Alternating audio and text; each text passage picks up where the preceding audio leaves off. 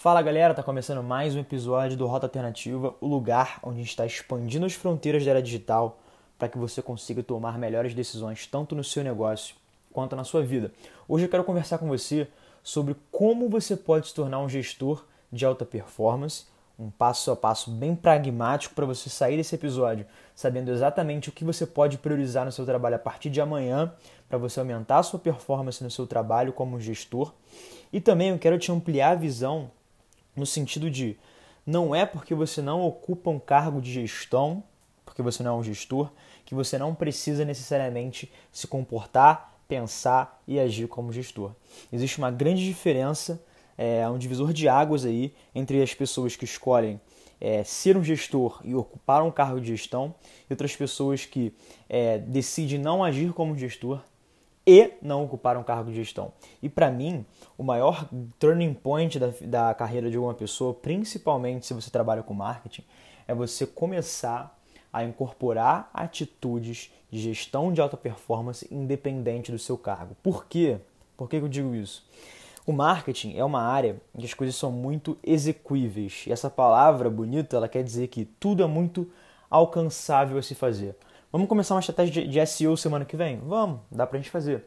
Vamos começar a comprar blog posts ou contratar uma agência de PR para aumentar o awareness da nossa marca no público tal, tal, tal. Beleza, vamos fazer. Mas o que exatamente é prioridade?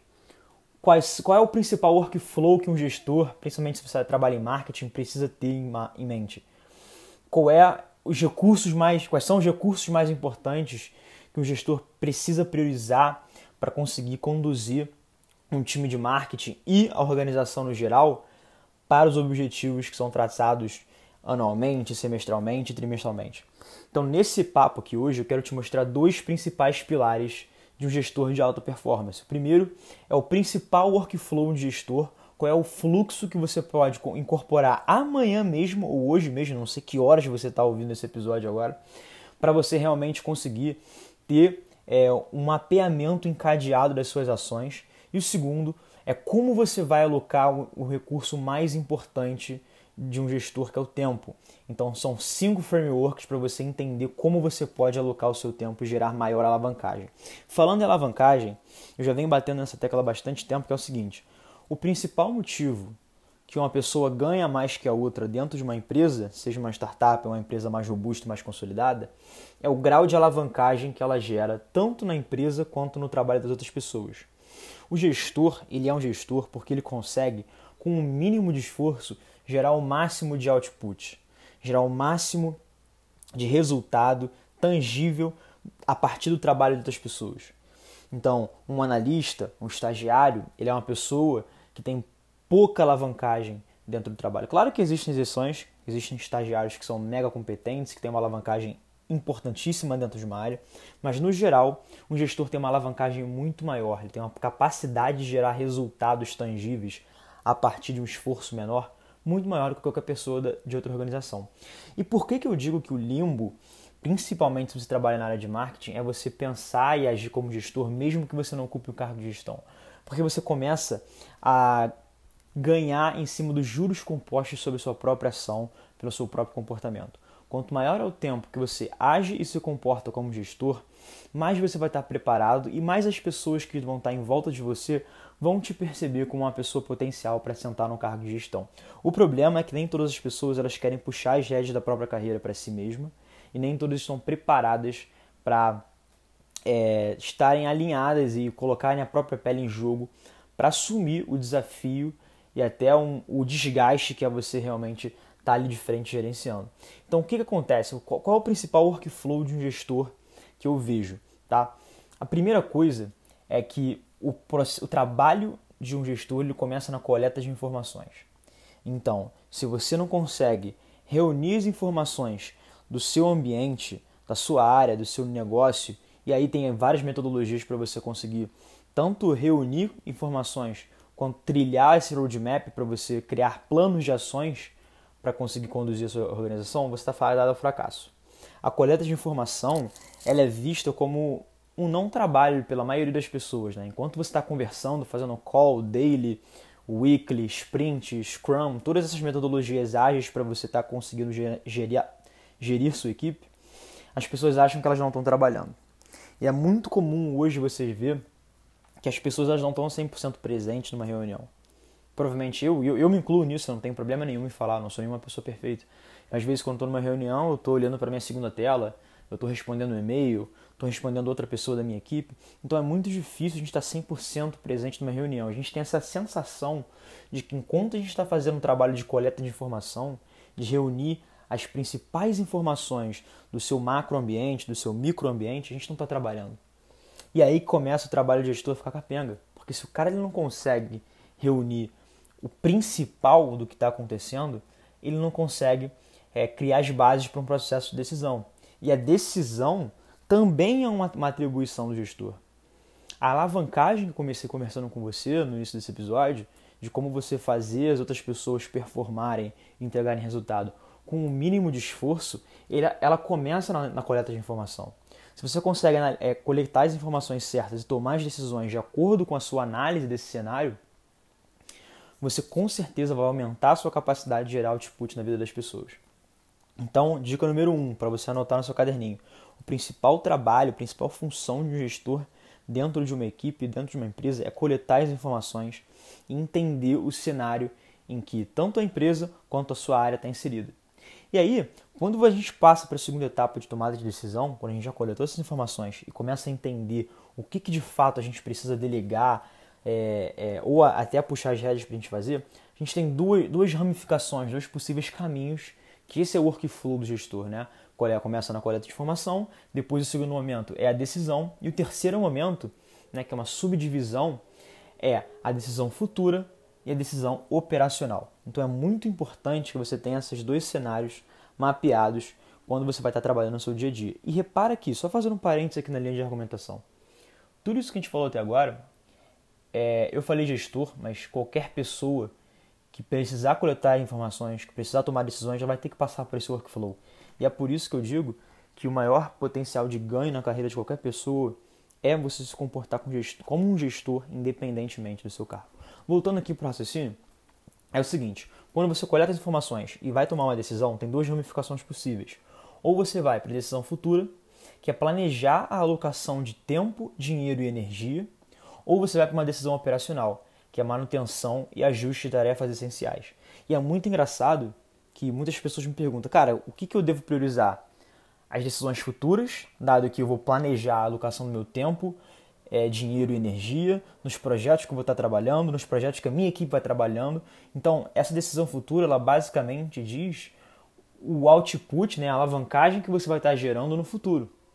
Ou seja, é o quanto de esforço você vai estar é, é, reservando para os projetos que estão por vir. Mas ao mesmo tempo, se você não olha para o operacional, para o que está acontecendo hoje, para as manutenções e os ajustes das tarefas que são muito importantes para manter a roda girando, cai naquele limbo de você planejar muito futuro e não conseguir fazer o presente. Que é uma, tem uma frase que é muito legal, que resume muito bem isso de uma forma muito mais bonita e brilhante, que é o seguinte: o longo prazo deve ser planejado e o curto prazo deve ser oportuno. Então, literalmente, não tem uma maneira de te falar, cara, a decisão futura é muito mais importante que a decisão operacional. O que você precisa saber é o workflow, o passo a passo e onde a coleta de informação ela vai desembocar a sua própria decisão.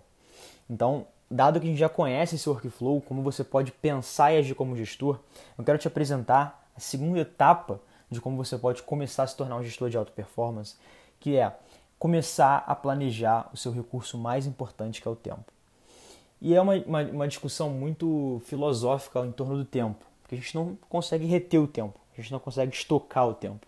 É uma coisa que flui através das nossas mãos, é uma torneira ligada, e o que máximo que a gente pode fazer é colocar uma mão de conchinha embaixo e segurar aquela água que uma hora ou outra ela vai ter que se, se esvair pelos nossos dedos. Então, quando a gente pensa em alocação do tempo, como a gente sabe que a gente tem algumas decisões futuras, algumas decisões operacionais, o ideal, ao meu ver, é a gente não ter que optar por uma sobre a outra. Então não é um jogo de soma zero, não é uma decisão binária em que são as duas são excludentes. O que a gente precisa fazer é reunir um framework com cinco passos que necessariamente vão ajudando a gente a matar as decisões e as tarefas operacionais, ao mesmo tempo que gera inputs, dados e análises para a gente planejar as decisões futuras. Que no final das contas, esse é o maior ouro que um gestor traz para uma organização. Existem as pessoas que são contratadas para fazer trabalhos operacionais, existem pessoas que são pagas exclusivamente para pensar. E essas pessoas basicamente estão no topo mais alto da organização é, de uma empresa. Que eles têm uma capacidade de sumarizar cenários e ler cenários para conseguir fazer justamente essa alocação de tempo e energia melhor do que qualquer outra pessoa.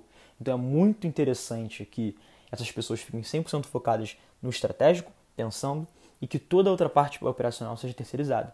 Mas como que você, um gestor, tem uma equipe trabalhando para você, é um empreendedor ali que tem alguns funcionários, alguns colaboradores, ou até mesmo o caso mais importante que eu quero focar aqui, que é uma pessoa que não ocupa um cargo de gestão, mas ela quer tomar atitudes e começar a se comportar como uma gestora, pode fazer para conseguir unir o útil ao agradável e matar as tarefas operacionais ao mesmo tempo que gerem sumos e insights para decisões futuras. Primeira coisa, a gente já passou, que é a coleta de informação. Cara, como é que você pode. E isso é uma coisa que você tem que se perguntar. Como eu posso investir o meu tempo hoje para conseguir coletar as informações do cenário em que minha empresa vive, mas que ao mesmo tempo eu consiga colher percepções, insights e dados sobre para preparar realmente a base para o futuro. E aí, cara, o que eu mais recomendo é você conseguir criar uma cultura, uma rotina em que você tenha pontos estratégicos de comunicação com a sua equipe.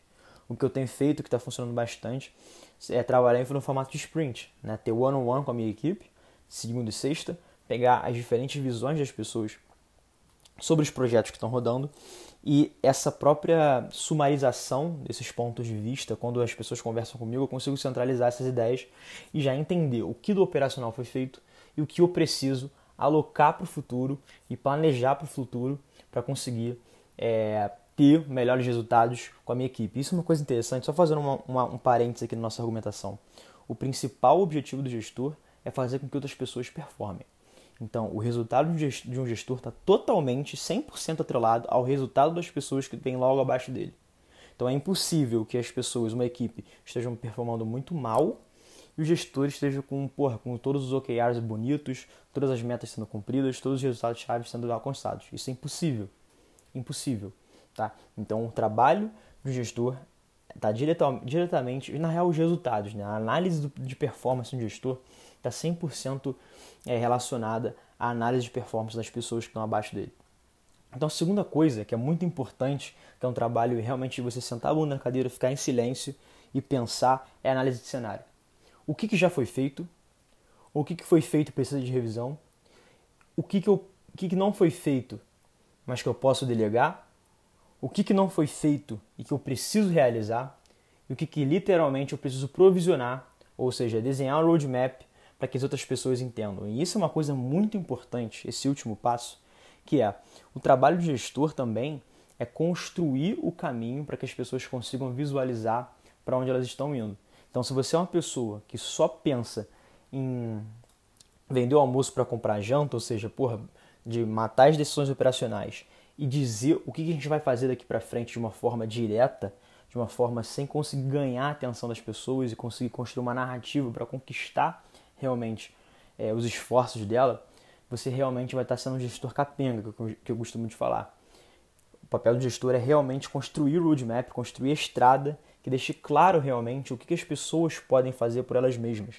E é muito engraçado porque você pode estar me perguntando, porra, Felipe, tu quer que esse cara seja um centralizador do caralho, né, cara? Você quer que esse cara é, crie uma relação de dependência com seu time, né? Ou seja, o time depende do trabalho do gestor depende dos inputs do gestor para gerar output. Não, isso é uma mentira. Na minha visão, é, o trabalho de qualquer pessoa que se preza a sentar a bunda na cadeira por 8 horas por dia é para tomar decisões de forma mais autônoma. Ou seja, tomar decisões com liberdade atrelada à responsabilidade. Então, tudo isso que estou falando aqui agora é para, primeiro, o gestor conseguir extrair o máximo de resultado da equipe e que, dois, e que o gestor consiga preparar o terreno, preparar a casa para que as pessoas consigam ser independentes, para que as pessoas consigam ser autônomas na sua capacidade de realizar o trabalho. Se você construir uma equipe pautada na dependência, é um castelo de areia. É você estar tá construindo uma casa num terreno alugado que a qualquer momento você vai perder as bases e nada mais vai funcionar. Então, depois que você consegue analisar o cenário e conseguir mostrar para a sua equipe realmente o que, que deve ser feito, conseguir delegar as tarefas com mais eficiência, você pode passar para um momento de alocação de esforço da sua equipe. Então, quando você entende o cenário, você realmente vai sentar com cada um e vai mostrar o roadmap e vai mostrar como eles vão estar tá, é, atuando em diversas frentes do negócio para conseguir gerar o resultado esperado. Uma coisa que eu gosto muito de fazer é eu estou aqui documentando desde que eu assumi uma cadeira de gestão de uma startup de tecnologia com 25 anos. Eu tenho mostrado aqui para os seguidores do Rota, para os ouvintes do Rota, todo esse processo da minha gestão. Do, literalmente documentado semana a semana como está sendo estar tá nessa cadeira de gestão. E uma coisa que é muito importante é você conseguir atrelar é, como o, o, o trabalho daquela pessoa no momento está sendo importante para o longo prazo da companhia. No final das contas, cara, ninguém quer trabalhar é, matando um leão por dia. Tipo, sabendo que ela vai ter que levantar da cama para resolver um pepino e amanhã é outro pepino e depois de amanhã é outro pepino e sempre matando esse mesmo pepino. As pessoas querem entender que com o trabalho que elas estão realizando, elas estão ficando cada vez mais eficientes. Ou seja, cara, eu estou realmente ganhando a juros compostos em cima do meu trabalho. Eu fiz uma coisa hoje e gerei um output X. Eu quero que o meu gestor chegue para mim e me mostre né, que semana que vem esse output pode ser X mais 1 por causa disso, disso, disso, por causa desse input que ele me colocou, tá? Mas, de novo, sem gerar essa, essa relação de dependência. Então é muito importante ao você alocar o tempo da sua equipe, você realmente pensar em como você está construindo essa relação de independência e como você está mostrando que as pessoas podem ser realmente autônomas no trabalho. Isso é uma filosofia que eu tento aplicar bastante é, liderando a minha equipe. Né? Ainda é uma pessoa, mas tem outras pessoas por fora, de freela e tudo mais. Mas que é muito importante para você conseguir realmente construir um negócio sólido que sobreviva no longo prazo. E por último, mas não menos importante, tem uma parte que é essencial no trabalho de gestor, que muitas pessoas é, simplesmente viram as costas, que é o tal do empurrãozinho. Esse é um conceito que eu peguei, adaptei na verdade, do livro Gestão de Alta Performance, do Andrew Groove, que ele era o ex-CEO da Intel. Na verdade, muito dos, do, dos ensinamentos que eu estou trazendo aqui para vocês é, foram inspirados na leitura que eu tive desse livro. E esse ponto é muito importante, que é o empurrãozinho. Vamos, vamos voltar atrás e entender o workflow realmente é, do trabalho de gestor. Você coleta as informações mais essenciais para você conseguir tocar a operação. Você analisa o cenário, o micro cenário, o macro cenário e com as informações que você analisou, você começa a alocar o tempo e o esforço da sua própria equipe, aliado com seu próprio, é, sua própria gestão do seu trabalho. Depois, quando você toma a decisão, você tem que realmente fazer o checkpoint do andamento é, do, do próprio projeto com a, com a sua equipe. E a parte do empurrãozinho é quando você faz esse ciclo se fechar. E o que, que eu quero dizer quando esse ciclo se fecha? É quando você vai, durante a execução do trabalho, e coleta mais informações de forma one-on-one, né, de forma direta com as pessoas da sua equipe, sobre o andamento do trabalho. E aí você dá microfeedbacks durante a aplicação daquele projeto, e esse é o próprio empurrãozinho. O feedback quando aplicado durante a, a, a execução de um trabalho, ele tem um poder de impulsionar as pessoas. Então a gente pensa no trabalho de gestor, é como você, sei lá, soltar um coelho no gramado. Né? Você solta o cara numa, no, o coelho no gramado uma vez, o coelho sai correndo e acabou. Ele conseguiu o objetivo dele, que é fugir de você, ou enfim, sei lá, correr. Mas na verdade, a gente solta no gramado, ele vai andando e a gente vai enquanto ele anda, dá mais um empurrãozinho para ele mais rápido. Né? Então a gente não solta ele só uma vez, a gente está constantemente soltando e empurrando e dando input para melhorar a performance dele. Então é muito interessante ver que o trabalho de gestor, no final das contas, é um trabalho cíclico, que ele começa na coleta das informações, na hora do planejamento, e ele termina, né, entre aspas, termina, porque onde está finalizando, está começando esse ciclo de novo, na própria coleta de informação, que é na hora de é, reconectar as pontas de um projeto para que tudo possa acontecer novamente. Então, por isso que eu gosto de dizer que não importa se você está numa cadeira de gestão hoje ou se você não está, é muito simples você começar a pensar e agir como gestor. todos os passos que eu mostrei hoje para você, eles não têm a restrição de ser uma pessoa com um crachá gerencial. Então, se você é uma pessoa que realmente deseja sentar numa cadeira de gestão, você pode começar a coletar informações, analisar o cenário, alocar o seu próprio esforço. Ah, Felipe, não tem ninguém abaixo de mim para alocar e pensar como é que eu vou gerir essa equipe. Beleza, você é a sua própria equipe, você é o gestor de si mesmo. Então, pensa como depois de você coletar, analisar o cenário, como você pode alocar seu esforço, quais são as decisões que você está tomando, como você está priorizando a sua tomada de decisão, isso é muito importante, e como você, enfim, como o ambiente também te ajuda a dar esse empurrãozinho, que é como você coleta de novas informações sobre o seu próprio trabalho. Isso gera input para você continuar seguindo em frente. Então, esses são alguns insights que eu queria trazer para você nessa versão um pouco mais pocket sobre gestão de alta performance. Por que pocket, Felipe? Porque, cara, eu não pretendo parar com esse assunto por aqui. Eu pretendo constantemente estar trazendo mais conteúdos sobre a documentação da minha jornada é, como um head de marketing de uma startup de tecnologia, mesmo muito novo. Então, se você chegou agora aqui no Rota, se você é um ouvinte novo, caiu aqui de paraquedas, eu sou Felipe Medeiros, é, eu sou o criador do Rota Alternativa, é, eu tenho 25 anos e eu assumi recentemente a cadeira de head de marketing de uma startup e eu estou documentando a minha, a minha jornada frente à gestão desse novo desafio. Se você se interessa muito por marketing, negócios digitais, a gente tem uma comunidade Rota Alternativa que tem mais de 100 membros de todo o Brasil, com diversas áreas de negócio, empreendedores, pessoal de marketing, head de growth tudo mais, que a gente troca constantemente conteúdos sobre negócios digitais, criatividade, futuro dos negócios, marketing. E quinzenalmente a gente se encontra ao vivo para uma masterclass de convidados especiais selecionados a dedos da minha própria rede de contatos. Então a gente já trouxe é, head de marketing, é, de startups, é, head de marketing latam de grandes multinacionais. Então, se você é uma pessoa ambiciosa e quer evoluir na carreira, se juntar literalmente às melhores pessoas do mercado, o seu lugar é na comunidade Roda Alternativa. Clica no link que está aqui na descrição e vem que eu estou te esperando. Forte abraço.